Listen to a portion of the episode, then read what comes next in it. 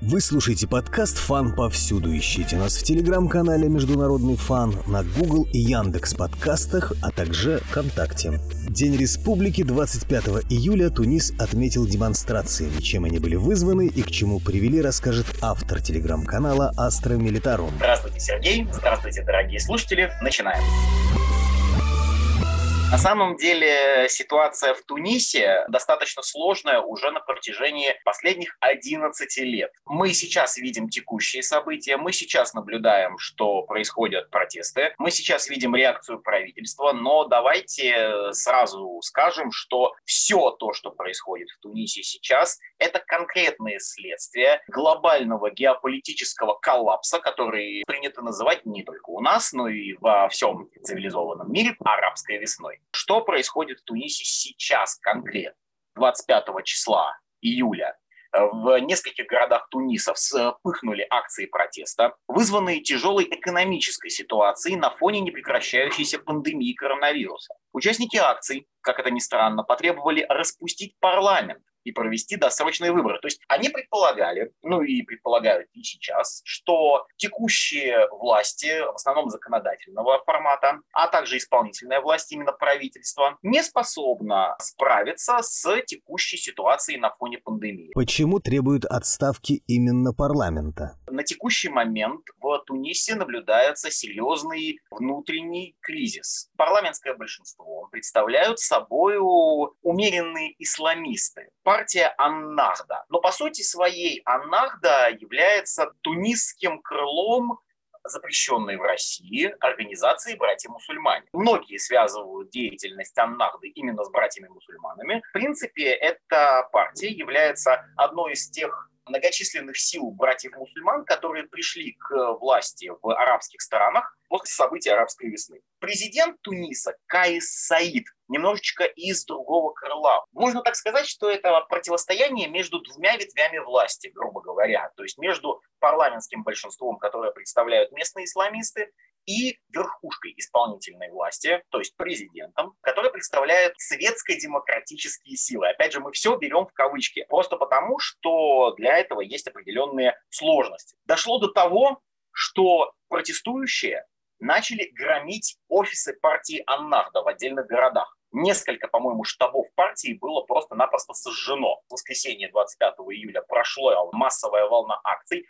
На следующий день президент Туниса Каис Саид освобождает от должности премьера Хишама Аль-Мишиши, останавливает работу парламента, лишает неприкосновенности всех депутатов. Ну, мы понимаем, большинство в парламенте представляют исламисты из Аннахды, поэтому, очевидно, вполне против кого ведется удар. По сути, распускает парламент. Естественно, Рашид Ганнуши, конкретный лидер Аннахды, и спикер парламента, смею заметить, он заявляет, что считает действия президента государственным переворотом, хотя в данном контексте крайне сложно судить о том, что это именно. Это именно переворот это именно противодействие между двумя ветвями власти, чем-то напоминающие события, которые происходили у нас в стране в октябре 93 года, мы имеем глубокий политический кризис. Как Аннахда и Ганнуши добились парламентского большинства и когда они пришли к власти? Для того, чтобы ответить на этот вопрос, нужно вспомнить очень важные события, связываемые с Тунисом.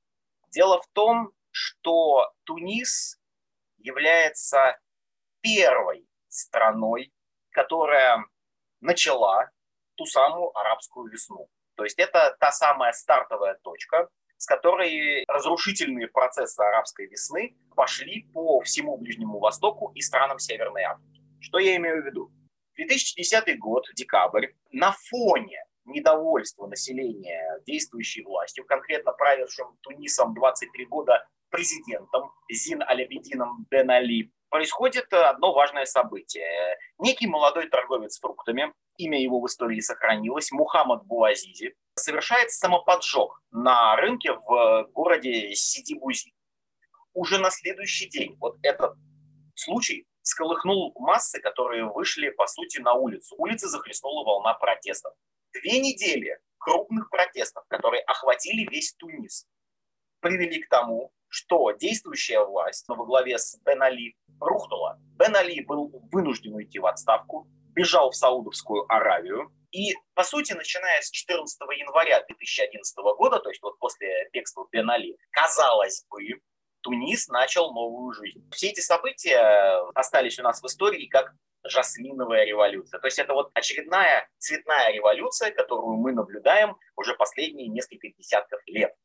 Как ни странно, многие наши партнеры по опасному политическому процессу, конкретно со стороны либерального крыла, уверены, что Тунис является собой идеальный пример того, как арабская весна должна была в теории произойти. То есть это, в кавычках, мирное свержение действующей власти, создание так называемых демократических институтов, проведение выборов и так далее и тому подобное. Внедрение демократии западного образца в арабские страны. Это иллюзия, которую держат между собой представители различных кругов, с реальностью не имеющая ничего общего. 2011 год на Тунис сразу после вот этой жасминовой революции в буквальном смысле рухнули огромные проблемы на фоне полного бездействия военных, полиции. На протяжении чуть ли не целого года, внимание, целого года, Тунис был в состоянии полной анархии. Беглые банды мародеров, которые грабили все, как обыкновенные мирные города, мирные кварталы, даже туристический сектор, который так любят российские туристы, например. Туристический сектор также попадал под удар подобного рода мародеров. Доходило до того, что мародеры просто-напросто вломились в дворец свергнутого президента Бен Али и растащили его чуть ли не по кирпичику. Любой кусок золотой лепнины просто-напросто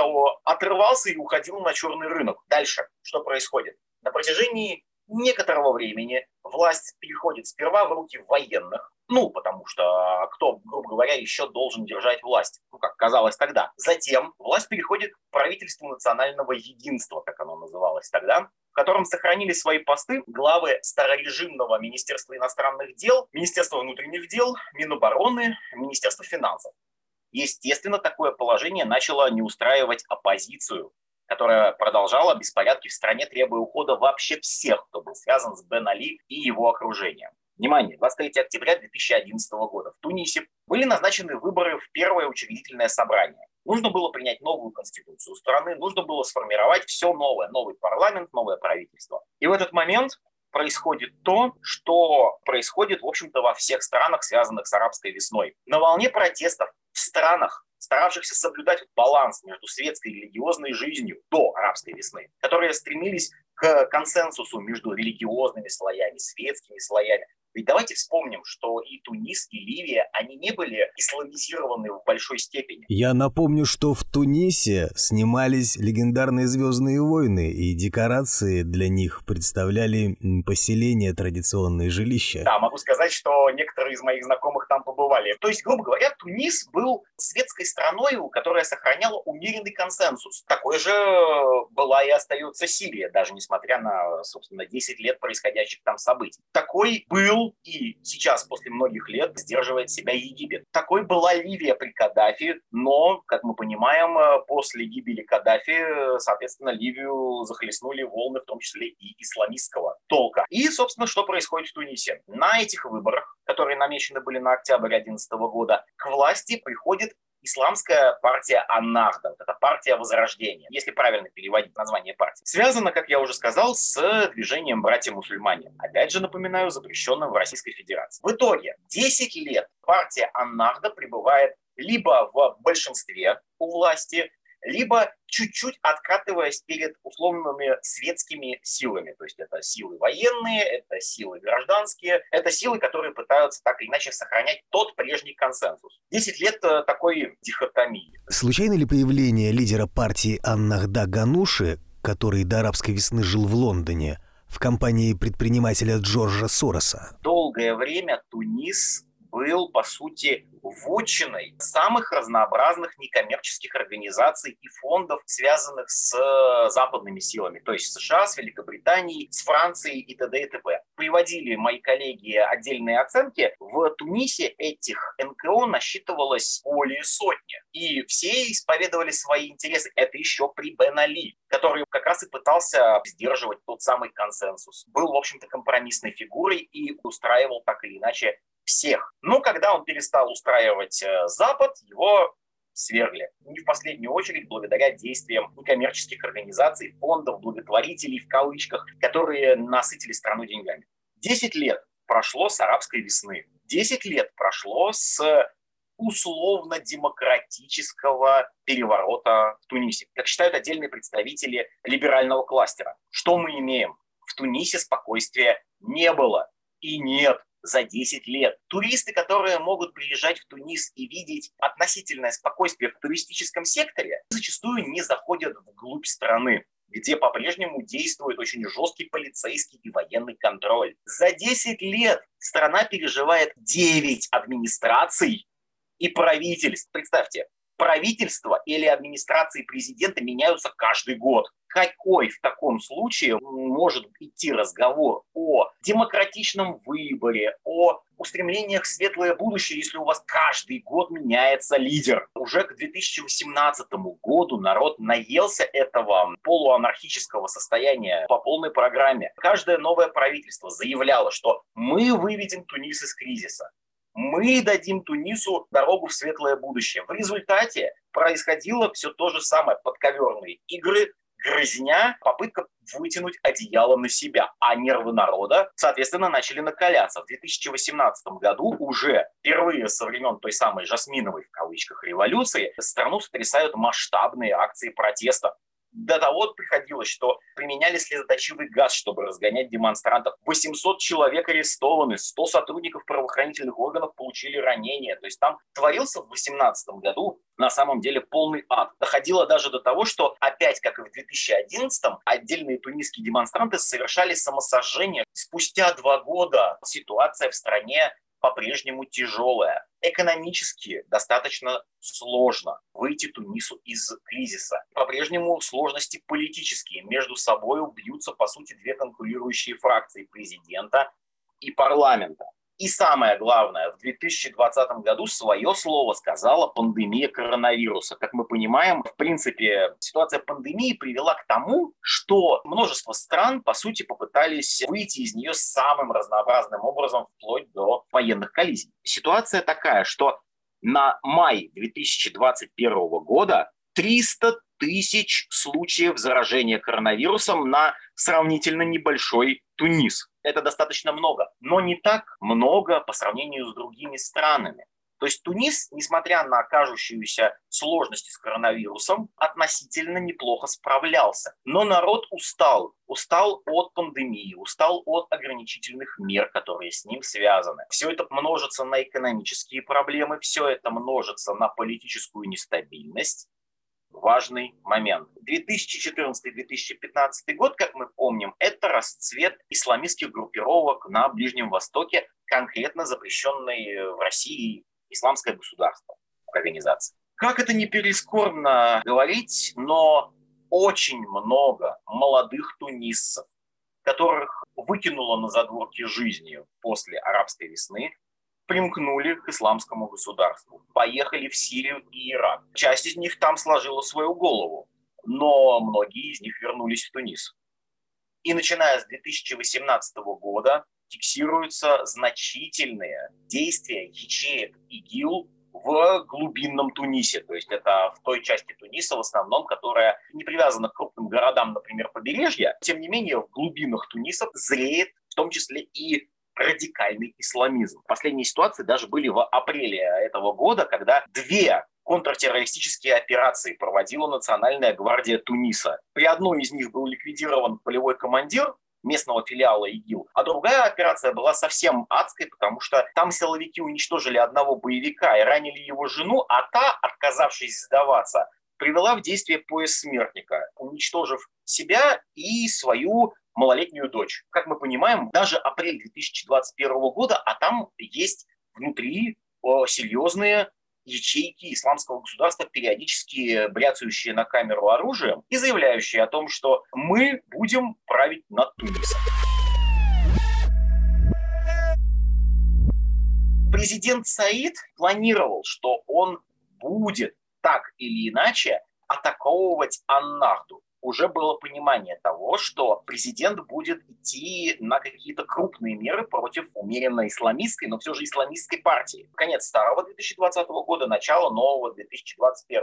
Президент должен обратиться к народу с воодушевляющей речью о том, что год был непростой, но следующий будет лучше, все будет замечательно и хорошо. Что делает Саид? Он прямо в предновогоднем обращении заявил о том, что террористическая организация «Братья-мусульмане» влияют на политику Туниса, раскритиковал деятельность Аннахды и заявил, что именно они виновны в э, тяжелой экономической ситуации 2020 года. Уже народ сразу заряжен на то, что будут серьезные попытки противоборства с э, парламентским большинством. В мае, кстати, говорили о том, что президент может попытаться распустить парламент, у него есть такое право. Статья 80 Конституции Туниса позволяет действующему президенту принимать все необходимые меры в исключительных обстоятельствах в случае непосредственной угрозы национальным институтам безопасности или независимости страны. По сути, ситуация в Тунисе повторяет, наверное, египетскую ситуацию, но с большой растяжкой по времени. В Египте тоже произошла цветная революция. К власти также пришли братья-мусульмане. Несмотря на это, в 2013-2014 году к власти в Египте после двух лет безобразия братьев-мусульман приходят военные во главе с нынешним президентом Абдель Фатахом Ассиси. И несмотря на жесткое достаточно подавление деятельности братьев-мусульман, Египет выходит, по сути, из нестабильности времен арабской весны. Сейчас, по сути, мы имеем то же самое в Тунисе. В той самой образцовой, в кавычках, витрине арабской весны, которая, как считалось, должна повторять везде тунисский путь, в кавычках, мирного протеста и мирного, в кавычках, свержения власти. Арабская весна полностью и окончательно закончилась. И закончилась она конкретно там же, где она и началась. Почему президент раньше не сделал этих шагов по распуску парламента, если в новогоднем обращении он уже был настроен решительно? В новогоднем обращении он был настроен решительно. В мае этого года просочилась информация о том, что в Тунисе готовится переворот. Но, как мы видим, президент оттянул примерно еще два месяца.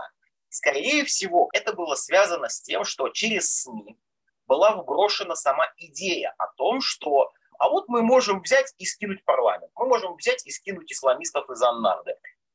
Было желание посмотреть, как на это отреагирует улица, как на это отреагируют общественные деятели. То есть, грубо говоря, нужно было произвести вот такой вот пусть и очень специфический, но все же срез общественного мнения. Демонстрации являлись, по сути говоря, последней каплей, поводом для того, чтобы данные меры привести в исполнение. Два месяца, да, наблюдали за срезом общественного мнения и ждали удачного момента для того, чтобы поставить жирную точку в деятельности Аннарды. Понятное дело, что точка может превратиться в любой момент в троеточие, поскольку сторонников братьев-мусульман в Тунисе с избытком, и вполне может дойти до того, что братья-мусульмане, а значит, стоящая так или иначе за братьями-мусульманами Турция может попробовать дестабилизировать обстановку в Тунисе, накачать отряды Аннарды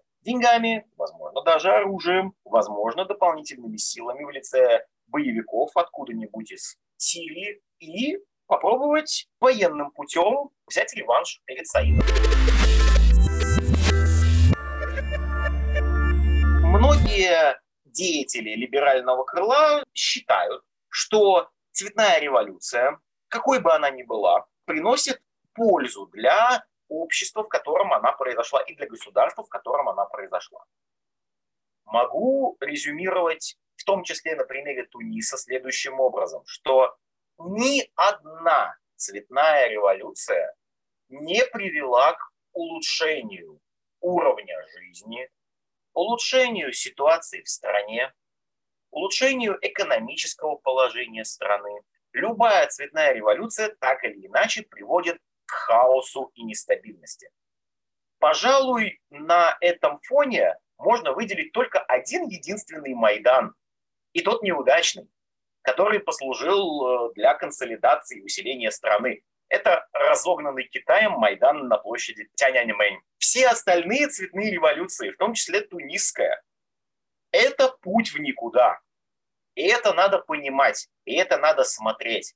И только через осознание событий всех вот этих последних десяти лет событий арабской весны можно прийти к этому умозаключению. Ни одна цветная революция к улучшению качества жизни ни в одной стране не приведет. Подкаст «Фан» повсюду ищите на Яндекс и Google подкастах, в телеграм-канале «Международный фан» и одноименной группе ВКонтакте. О непростой судьбе Туниса рассказал автор телеграм-канала «Астро Милитарум». До свидания, всем удачи!